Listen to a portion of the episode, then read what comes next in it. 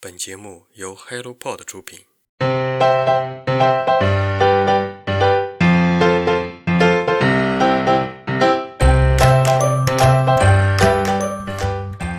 Hello，大家早上好，欢迎来到晨间书室，我是花花。今天已经是立夏了，大家的感觉怎么样呢？我很喜欢的季节恐怕就是夏天了，是一个炎热的，也是五颜六色的季节。总是觉得绿色的树叶、彩色的衣服总是可以疗愈人。你喜欢哪个季节呢？我知道夏季很多地方就会有蝉鸣声，而我们这里的夏季就是烧烤和啤酒的季节，空气里也都会弥漫着烟火气。期待夏天可以慢慢的过。今天是三本好书推荐，如果你感兴趣就听下去吧。活好，日本作家日演原重明，译者。甘茜，出品方智源微库。日本预防医学第一日演原重明是日本国宝级医师，同时也是日本皇室家庭医师。他将健康检查带入日本，用将近二十年的时间改变日本对于糖尿病和高血压的态度，提醒大家注意身体健康。一九九三年，日演员创办了日本第一家安宁医院，向大家普及了安宁治疗的概念。活好这本书是易演员老先生在一百零五岁高龄时留给后人的最后一本著作。用叶曼老先生的话来说，人活到一百多岁可谓是时时可死，步步求生。他不仅是医生，也是值得很多年轻人追随的偶像。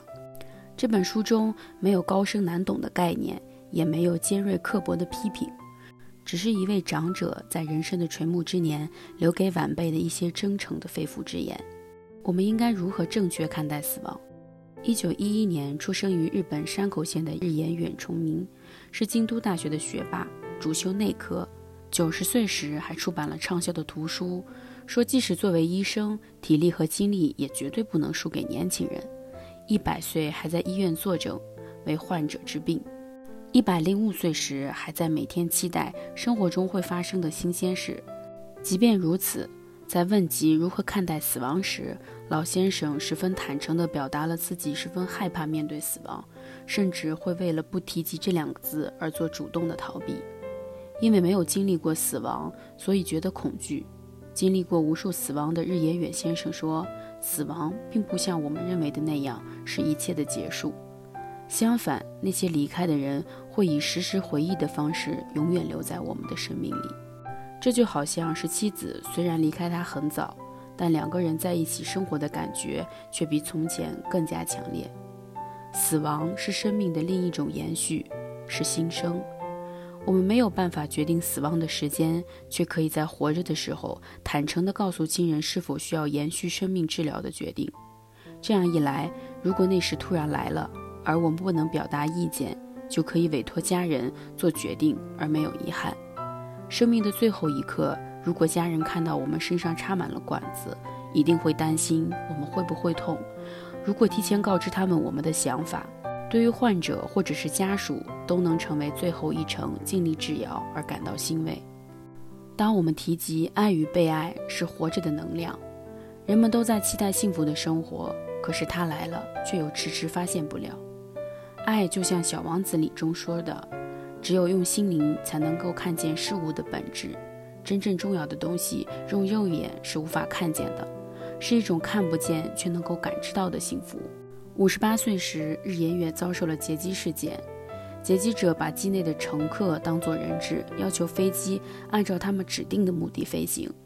飞机上的人员随时可能会有失去生命的危险。作为人质的第四天，好像漫长的四年。这段经历让老先生更加珍惜与妻子静子之间的感情，两个人达成共识，在未来的岁月里更好地回报其他人。爱的形式有很多种，伴侣之间、朋友之间，真正的朋友会祝福你一切都好，时刻记挂对方，即使未曾谋面，也能心意相通。二零一七年七月十八日，日延远以一百零五岁十个月的高龄结束了人生的旅程。去另一个星球去继续医生的使命，他将所有的祝福留在了《活好的》书中，送给他爱的世界。我们拼命赚钱，为房贷、车贷焦虑、抑郁，却忘记了最初努力赚钱是为了更好的幸福人生。冯小刚曾经说：“年过半百才终于活明白了，让自己高兴才是真格的，其他的全是瞎掰。挣钱挣得再多又能怎么样呢？能带走吗？”去西山采景，看了十多座百年大宅，主人均已无可寻，拿着钥匙全是不相干的人。谁都年轻过，但不是所有人都有机会站在一百零五岁时回首这一生。如何活是一个个临时决定，怎么活好值得一辈子去研究。他只说是的。作者：雪莉·杰克逊，译者：李文杰，出品方：企鹅蓝灯中国。二战以后。当世界各地的人民都在努力从恐慌的阴霾中逐渐走出来的时候，心理上逃出那个亲戚远离、无家可归、尸骨遍地的荒地，逃出那个极端寂寥，在现实中苟活余生。一部作家选择逆流而上，试图在文学的世界里再次搭建那个不该被遗忘的历史场景。他们选择用惊悚小说的方式完成这个创作。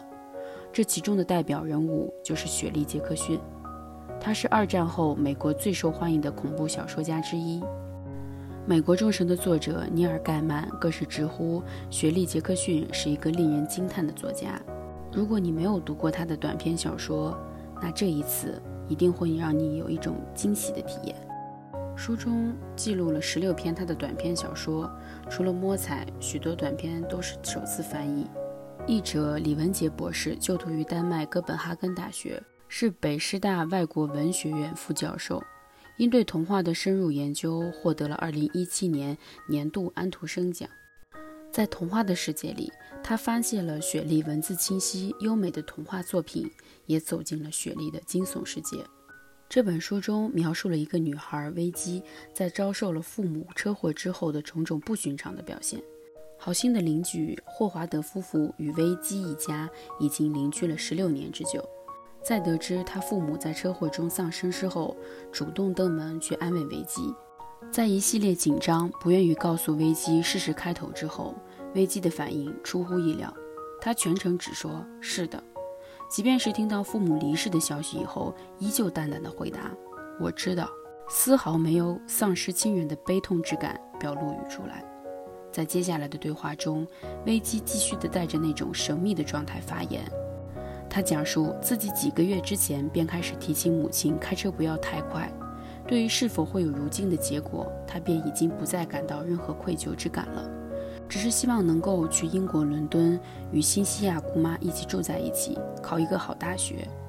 他还不断关心霍华德一家在缅因州之行，并不断地提醒他们不要坐船去缅因州度假。对于趾高气昂的赖特夫人，他更是直接讽刺他那考上医学院的孙子不会成为一名医生，只会在大学宿舍里幽会女孩而被开除。对于父亲的好朋友私自拿走家中的钥匙开松子酒，仍不止廉耻地说：“我相信兰森夫妇会希望我这么做的。”他直接反驳道：“这就是你妻子要跟你离婚的证据。”成年人。也是所谓的长辈，似乎总是以自己的那套行为模式行事，从来不听取他人的意见，甚至是倔强的反抗。危机不断地提醒霍华德夫妇不要去缅因州，不要乘船。为了表达感激与提醒，甚至将自己最心爱的笔记本分享给了霍华德夫妇，上面记录着那些父母和邻居的八卦，记录着世界末日和原子弹爆炸的故事。而这些长辈们直接将这本日记本烧掉，这烧掉的是危机的感激，是他家人和朋友最后一点留恋和依赖，还有霍华德那一直引以为傲的所谓的教育的成功。说其他人不会不尊重长辈，不会自己一个人外出，不会不收拾好自己的房间，不会在父母离世后毫无特殊的反应等等。而这些长辈呢，甚至都不尊重一个小孩。只知道一味的给这个小孩子准备生活上的物品，而所谓的安慰，到最后也是一种无聊的话术。这种思想方式更何谈能够教育好自己的下一代呢？结局是霍华德一家乘坐游轮去度假，而他们最终的命运也只能靠作者自己去想象了。五十二次穿越时空的对话，法国作家迪米特·尤阿尼戴斯，译者金小佩，出品方后浪。在今天之前，我还在想穿越的故事。我去了图书馆里，发现了一本九七年出版的书，穿越时空，无论是书的哪一页，几十年后，我与七零年代的人在某一页时空上重合了。这样想，会觉得无论是什么样的，都是神奇的穿越故事。每个人的心中都有自己认为的黄金时代，当时的人事物无不吸引你回想到那个时代。伍迪·艾伦拍了一部《午夜巴黎》，给自己心中的黄金时代，借主人公吉尔之身回到了二十世纪二十年代，与艺术界的各位大佬相遇相知，交谈玩乐。画家不像文学家，可以用文字来表达自己内心的想法。就算后来的人不曾与他们有过对话，也可以通过他们的作品来了解他们的人生，走进他们的心灵。与作家相比，艺术家留下的声音就太过稀少。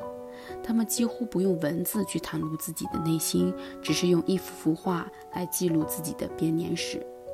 若非对于艺术家平生极其了解的观众，很难通过作品能够走进他们真实的生活。这就导致一个现象：艺术品离我们很近，而艺术家却离我们很远。其实，艺术家也渴望被理解。绘画的本质正是他们和外部世界各种联想的一种表达。自2009年起，法国艺术史学家迪米特里·尤阿里佩斯。就开始在杂志上发表一系列与艺术名家假想的访谈文章，以虚构的艺术形式来构建我们与艺术家之间的彩虹桥。而这本书中，我们跟着迪米特穿越任意门，穿梭在15世纪的20世纪的艺术史中，或陪伴在午夜的篝火里，或在阳光明媚的房间里，与达芬奇、拉斐尔。鲁本斯、莫奈、梵高、毕加索等五十二位伟大的艺术家促膝长谈，听他们讲自己的工作、朋友、生活中的苦与乐。在作品面前，艺术家是想象力的仆人；在迪米特的笔下，艺术家是一个个真实的、活生生的人。他离我们并不遥远，有着和我们一样的喜怒哀乐，也有着心灵注定要承受的怀疑和孤独。艺术家隐于画布的背后，画布上是通过他们眼睛看到的世界。这个世界超出了语言所能够表达的范围，在这个世界里，有着艺术家的灵魂与真诚。这本书读完，再看看这些艺术家的作品，仿佛多了一份亲切和温度。而这也就是迪米特书里写的初衷：让艺术不再冷淡，让艺术家不再遥远。今天的好书推荐就到这里。